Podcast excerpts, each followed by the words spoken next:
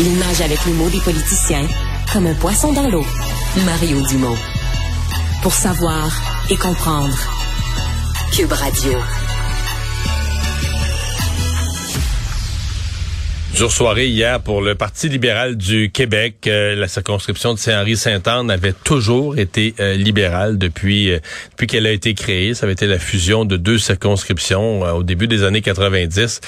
Et donc les libéraux l'ont échappé hier au main de Québec solidaire. Échappé pas à peu près. En fait, ça pas vraiment même été euh, serré. Six mois seulement après que les libéraux l'avaient regagné avec euh, Dominique Anglade, mais Mme Anglade ayant quitté, ça a forcé cette partielle. On en discute avec un ancien député libéral, Benoît Pelletier, qui était député libéral de Chapelot, euh, ministre important dans les gouvernements de Jean Charest. Monsieur Pelletier, bonjour. Bonjour, M. Dumont. Euh, c'est une grosse claque pour les libéraux. En fait, l'élection générale avait été difficile l'automne passé, mais on dirait qu'il y a un symbole, la perte de Saint-Henri-Saint-Anne, hein? Oui, oui, tout à fait. Écoutez, c'est un très, très gros échec euh, de la part du parti. Un échec qui devrait normalement amener le parti à se remettre en question, à entamer une grande réflexion sur ses orientations. Je ne sais pas s'il le fera. Je ne, je ne sais pas s'il le fera profondément, mais honnêtement, ça s'impose. Et à la lumière du résultat de l'élection partielle, vraiment, le parti hmm. est mal en point en ce moment. Je dirais que le parti est en panne sèche en panne sèche d'idées. Ouais. C'est-à-dire qu'initialement, on disait c'est un bon, euh, il y a une rupture entre le Parti libéral et les francophones euh, sur quelques grandes questions. C'est comme si le parti avait échappé cette connexion avec les, les, francophones. Mais là, euh, c'est comme si c'est plus profond. On dirait là, dans le fond, t'es en, au cœur du Québec, du Montréal, je veux dire multiculturel à 35% anglophone, et ça marche pas plus pour le Parti libéral. On sent qu'il y a une démobilisation. D'ailleurs il y avait 12 000 personnes qui avaient voté libéral en octobre dernier. Hier, il y en a eu juste 5 000. Donc, pour une partie, c'est juste des gens qui, qui, qui, voient plus la raison de sortir de la maison pour le parti. Ça, veut pas dire qu'ils vont peut-être pas changer de parti, ils vont peut-être pas adhérer à un autre parti, mais ils sont minimalement démobilisés. Oui, oui, tout à fait. Il y a une démobilisation, comme vous le dites. Et puis, il y a une rupture aussi, comme vous l'avez dit, entre le Parti libéral du Québec et la population francophone. Puis, je vais vous donner quelques exemples.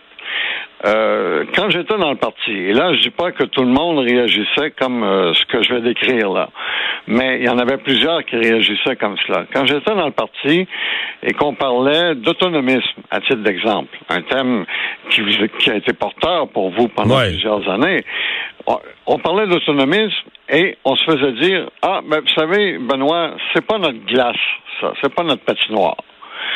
On parlait d'interculturalisme on se faisait dire c'est pas notre patinoire. Le plan B, ah, c'était quelque chose qu'un bon nombre de militants euh, appréciaient. Euh, ils voulaient vraiment qu'on serre la vis euh, par rapport aux, souverainistes. Et ainsi de suite, ainsi de suite. Sur différents thèmes qui étaient liés au dossier national, je me faisais dire, ben, Benoît, c'est pas notre glace, c'est la glace du Parti québécois, c'est l'exemple, ou c'est la glace de l'ADQ.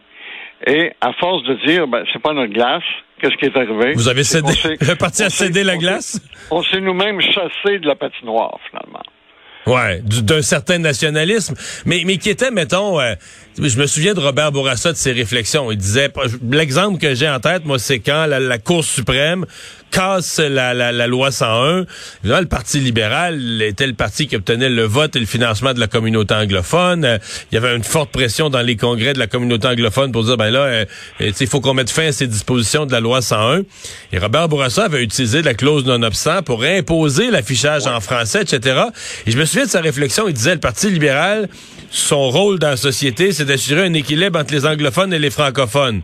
Mais les francophones, on peut pas en perdre. On peut pas les perdre. On peut pas se détacher du Québec francophone parce que là, on est, dans le fond, on est mort comme parti. On va devenir le parti des Anglais. On va devenir.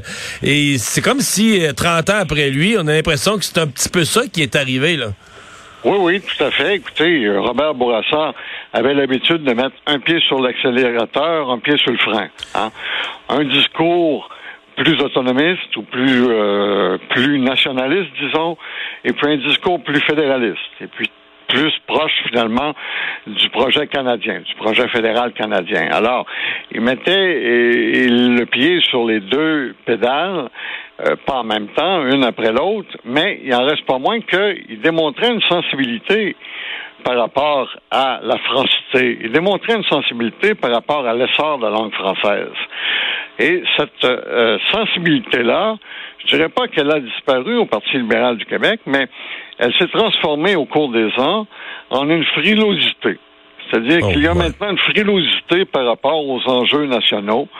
Et ça va être bien long avant que le parti euh, se réapproprie de tels enjeux, si vraiment il décide de le faire, ce dont je ne suis pas certain. Ouais. Euh, oublions les, idées politiques ou les idéologies, parlons un petit peu d'organisation, parce que moi, c'est l'autre chose qui me, qui me frappe.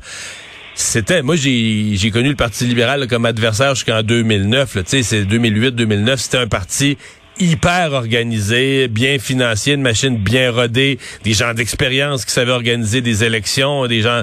Euh, D'abord, des gens, il y avait du monde, il y avait des bénévoles, il y avait des employés, il y avait du monde et des, des gens et des gens expérimentés. À la dernière élection, on avait eu plusieurs signaux de ça. Dans certaines régions, Madame Anglade, il y avait même pas de candidats. A des rassemblements, il y avait pas de monde, il y avait pas de bénévoles. On voyait que c'était pas, tu sais, ça se voyait que c'était pas organisé. Et là, dans Saint-Henri-Saint-Anne, bon, je pense les députés, il y en a qui se sont impliqués un peu, mais on a quand même senti, on n'a pas senti le ronronnement de la grosse machine libérale. Qu'est-ce qui s'est passé? Ben, effectivement, ben, vous l'avez dit, il y a une démobilisation déjà au départ. Ça veut dire que la machine, elle, ne peut pas euh, faire plus que ce que les militants veulent. Euh, évidemment, si les militants ne veulent pas aller voter parce qu'ils ne se reconnaissent plus dans ce parti-là ou parce que finalement ils ont perdu confiance euh, ou pour toute autre raison, ben ça devient très très difficile pour l'organisation d'être efficace à ce moment-là. la grosse machine rouge, ça a existé. Moi, je l'ai connu et vous l'avez connu vous aussi. Euh, c'est une machine presque implacable euh, au Québec. C'était une machine qui, dans le fond, était d'une efficacité redoutable. Mais maintenant, euh, ce qui règne, c'est une forme de désorganisation dont la source est la démobilisation. Ouais ça n'a pas été glorieux hier pour la CAQ non plus. 9 on a beau dire euh, c'est pas un terrain facile, euh, pas un facile, c'est pas un terrain naturel. Euh, Saint-Henri-Saint-Anne pour la CAQ. Mais je sais pas, le parti au pouvoir qui ramasse 9% du vote dans une partielle, il me semble que c'était pas, pas glorieux.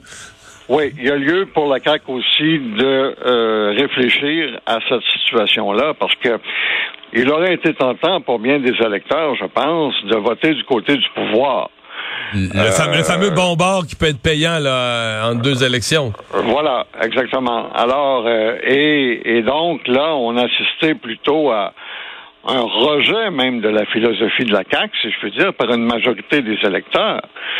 Euh, j'entendais, euh, là, si je, je, je, reviens au Parti libéral du Québec, j'entendais M. Marc Tanguay dire, écoutez, il n'y a pas eu rejet de la justice sociale.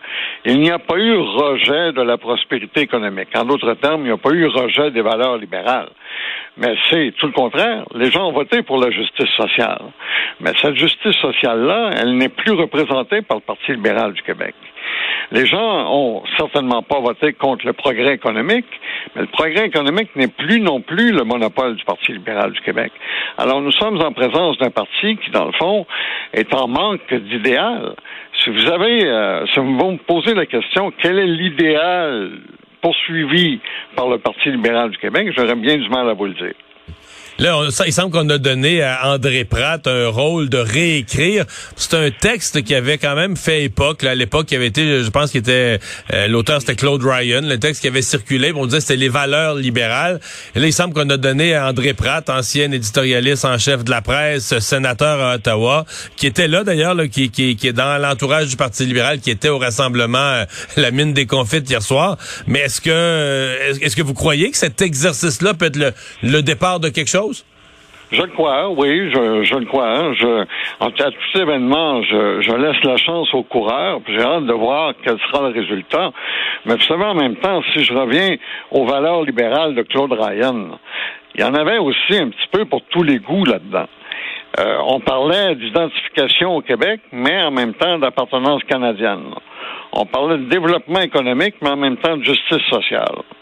On parlait de droits individuels, pas en même temps de responsabilité collective.